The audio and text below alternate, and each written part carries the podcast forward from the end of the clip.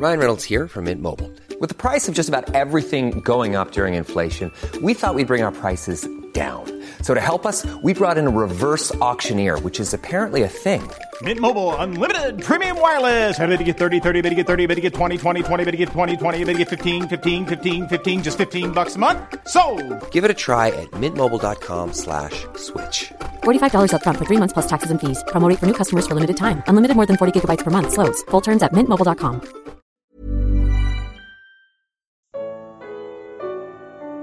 Será que estou no caminho? Evangelho de João. Comentário de Mari Persona. Há dois mil anos, o Império Romano dominava todo o Oriente Médio e parte da Europa, Ásia e Norte da África. Os romanos construíram uma rede de estradas que permitiam que suas tropas se deslocassem rapidamente para qualquer ponto do Império. Se alguém perguntasse como ir a Roma, a resposta seria: não se preocupe, escolha qualquer caminho, porque todo caminho leva a Roma. Mas e se alguém quisesse ir para o céu? Será que poderia escolher qualquer caminho? Pouco antes de sua morte e ressurreição, Jesus diz aos discípulos: Vós sabeis para onde eu vou e conheceis o caminho. Tomé não entende. Senhor, nós não sabemos para onde vais. E como podemos saber o caminho? Bem, hoje sabemos para onde Jesus foi, depois de morrer e ressuscitar. Ele foi para o céu. Portanto, a primeira parte da dúvida de Tomé já foi resolvida. Falta resolver a segunda parte, que ainda é a dúvida de muitas pessoas. Qual é o caminho para o céu? Assim como fizeram com Roma, os homens inventaram muitas estradas para o céu. Algumas são esburacadas, pois há quem pense que você só chega lá sofrendo muito aqui. Outros criaram estradas que só têm o traçado. Caberá a você, então, as boas obras que pavimentarão a sua estrada para o céu. Há também o caminho da reencarnação, mas nele você sempre volta ao ponto de partida, às vezes com um carro pior, porque não dirigiu direito na viagem anterior. E existem ainda os caminhos cheios de pedágios, que são para sustentar os pregadores que criaram esses caminhos. Será que eu me esqueci de algum caminho criado pelo, pelo homem? É, com certeza, devo ter, ter me esquecido, porque eles são tantos que eu não conseguiria contar, mas nenhum deles garante o destino. Quer uma dica? Quando você é convidado para ir à casa de alguém, quem é a pessoa mais confiável para lhe indicar o caminho? Quem mora lá. Então vamos perguntar a Jesus qual é o caminho para o céu. Ele responde: Eu sou o caminho e a verdade e a vida. Ninguém vem ao Pai senão por mim. Simples e direto. O caminho não é uma religião, não é uma igreja, não é uma filosofia, não é uma doutrina, não é o sofrimento, não são as boas obras, não é a guarda da lei de Moisés, não são as ordenanças como batismo, ceia do Senhor, e nem tampouco dízimos, ofertas ou contribuições. O caminho é uma pessoa, o caminho é Jesus. Se você está em Jesus, você está no caminho. E o único acesso a esse caminho é pela fé em Jesus e na única obra que foi necessária para pavimentar essa estrada, a morte e ressurreição do Filho de Deus. Antes que alguém pergunte que mal há tomar algum outro caminho, Jesus responde: Ninguém vem ao Pai senão por mim. Se você considerar a resposta de Jesus pouco democrática para alguém moderno, esclarecido como você, fique à vontade. Escolha qualquer caminho que preferir ou que achar mais adequado ao seu estilo. Você certamente chegará em Roma nos próximos três minutos, Jesus revela o Pai. Se você usa óculos, já deve ter procurado por eles sem perceber que estavam bem sobre o seu nariz. É o caso aqui, quando Filipe pede a Jesus: Senhor, mostra-nos o Pai. Ele certamente se esqueceu do que Jesus dissera algum tempo antes: Eu e o Pai somos um. Hoje, todo cristão genuíno sabe que existe um só Deus em três pessoas distintas Pai, Filho e Espírito Santo, e que Jesus é a imagem de Deus. Você certamente conhece frases do tipo é a cara do pai, ou tal pai, tal filho. Também já deve ter identificado o filho de um amigo apenas pelo seu modo de ser. Mesmo que não fosse fisicamente idêntico, o modo de falar, olhar, andar e agir revela o parentesco. Mas as palavras de Jesus a Filipe têm um tom de repreensão. Há tanto tempo que estou convosco e ainda não me conheces, Filipe. Quem me viu a mim, viu o Pai. Como dizes tu, mostra-nos o Pai? Para nós hoje, falar de Deus como Pai pode parecer banal, mas naquela época jamais passaria pela cabeça de um judeu tratar o Criador com tamanha intimidade.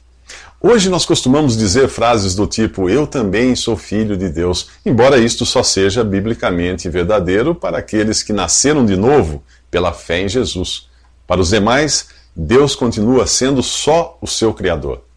No Antigo Testamento você encontra oito vezes Deus sendo chamado de Pai, e mesmo assim apenas no sentido de Criador ou chefe do povo de Israel. No Novo Testamento, o termo aparece 272 vezes, com um sentido de intimidade que os judeus consideravam desrespeitosa e até blasfema. Às vezes, Jesus utiliza a palavra Abba a mesma forma que era utilizada pelas crianças, algo como hoje seria papai. Felipe quer ver o pai, quer ter um relacionamento íntimo com Deus, sem perceber que o homem de carne e ossos que está bem em sua frente é um com o pai. Na carta aos Hebreus, Jesus é descrito como a expressa imagem de Deus. Conhecer a Jesus é conhecer o Pai. Filipe tinha passado três anos com Jesus sem perceber que Jesus e o Pai são um único e mesmo Deus. E você? O quanto você conhece de Jesus? Mas veja que interessante a segunda parte da pergunta de Filipe. Senhor, mostra-nos o Pai, e isso nos basta. Eu e você já fizemos algum pedido do tipo: Senhor, faça tal coisa, porque isso é tudo o que eu quero. Ali está um homem que tem a companhia de Jesus o tempo todo e ainda acha que só será feliz se tiver algo mais. Não são poucas as vezes em que eu me encontro insatisfeito por achar que existe algo mais que Jesus possa me dar ou me revelar. Mas que insatisfação boba é essa? Se você já viu a Jesus com os olhos da fé, você viu o Pai. Se você tem o Filho de Deus, você tem o Pai. A questão é saber se você já nasceu de novo para poder chamar a Deus de Pai e viver satisfeito, como o salmista que diz: A quem tenho eu no céu, senão a ti? E na terra não há quem eu deseje além de ti. Nos próximos três minutos, será que você acredita em Jesus? Há duas maneiras de você crer no que alguém diz: acreditando na pessoa ou esperando que ela prove que diz a verdade. Se alguém diz que ama você, como você reage? Aceita a sua palavra ou responde, ok, então, então me prove? Jesus diz a Filipe: crede-me que eu estou no Pai e que o Pai está em mim. Pelo jeito, Filipe era do tipo desconfiado, pois Jesus acrescenta: crede ao menos por causa das mesmas obras.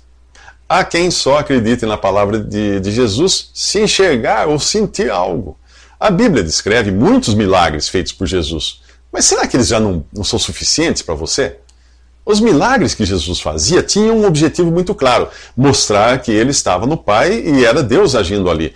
Aos cristãos de Corinto, Paulo diz: enquanto os judeus pedem sinal e os gregos buscam sabedoria, nós pregamos a Cristo Cristo crucificado, que é escândalo para os judeus e loucura para os gregos. Os judeus queriam ver, os gentios queriam entender. Em Cristo crucificado encontramos as duas coisas, o poder de Deus e a sabedoria de Deus, mas de um modo que é loucura para a mente carnal. O Evangelho, que é a boa notícia de Jesus morto por nossos pecados e ressuscitado para nossa justificação, é o poder de Deus para a salvação de todo aquele que crê, primeiro do judeu e também do grego. Na mesma carta, Paulo fala que a fé é pelo ouvir e ouvir pela palavra de Cristo. Então, por que você ainda espera ver algo? Esperar por algum milagre é o mesmo que você dizer a Jesus: Você me ama? Ok, então me prove. Mas que prova de amor você está esperando? Que ele morra outra vez por você? Que suba vivo ao céu diante dos seus olhos? Hoje muitos correm atrás de visões, sinais, milagres, como se fossem esteroides da fé, sem os quais eles se sentem fracos. Ao colocar o seu foco nos, nos milagres de Deus, ao invés de colocá-lo no, no Deus dos milagres, você fica vulnerável ao engano. Satanás é capaz de imitar muitos dos sinais e milagres que você encontra na Bíblia. O problema é que quando a mente carnal vê um milagre, mesmo que autêntico, ela tira conclusões também carnais. No livro de Atos, quando Paulo foi, curar, foi curado milagrosamente da picada de uma víbora, as pessoas do lugar o consideravam um deus. E quando ele curou um homem, eh, foi chamado de Mercúrio pelas pessoas do lugar. O seu companheiro Barnabé foi chamado de Júpiter. O sacerdote local chegou a trazer touros para sacrificar em homenagem aos dois. Quantas pessoas você conhece que mergulham no erro quando vem algum milagre? Pessoas que passam a seguir cegamente um líder religioso, pessoas que fazem orações a alguma imagem, pessoas que penduram objetos no pescoço, acreditando existir neles poder de protegê-las. Se você ficar correndo atrás de sinais e milagres, acabará deixando de se ocupar com aquele que deveria ser o foco da sua atenção: Jesus.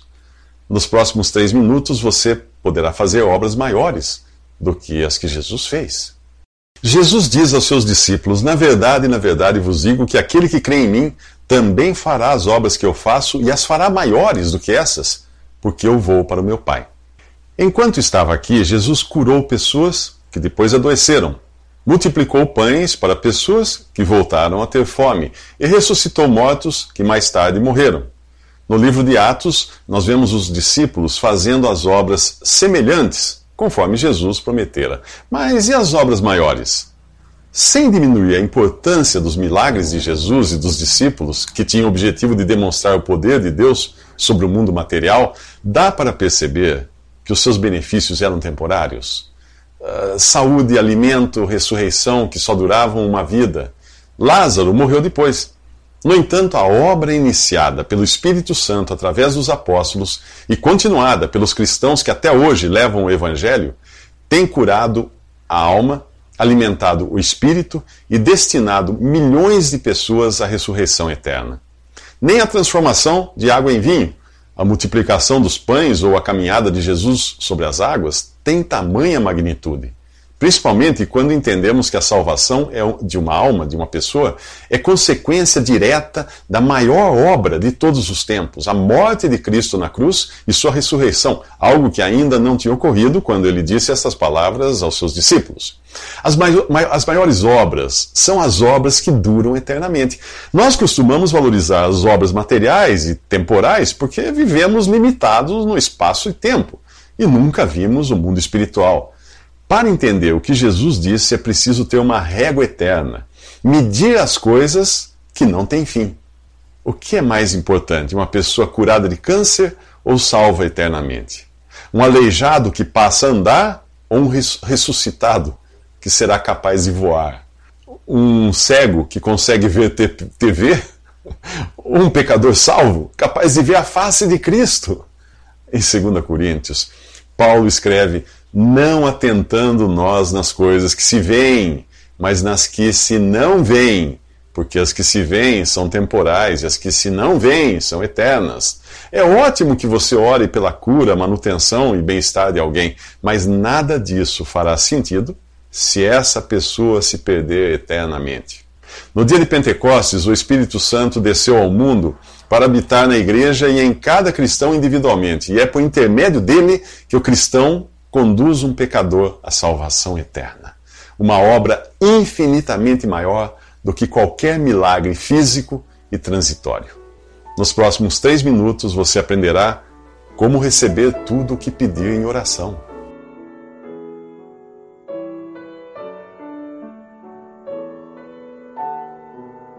Visite respondi.com.br. Visite também 3minutos.net.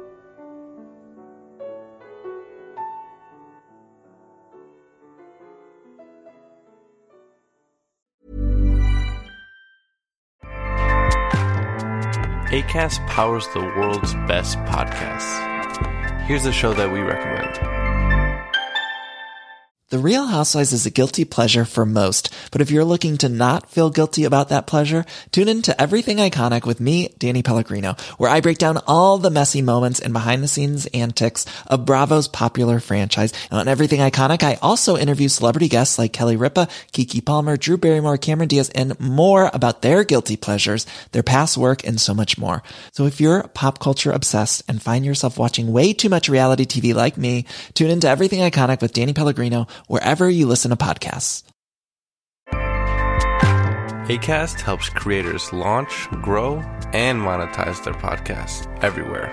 ACAST.com.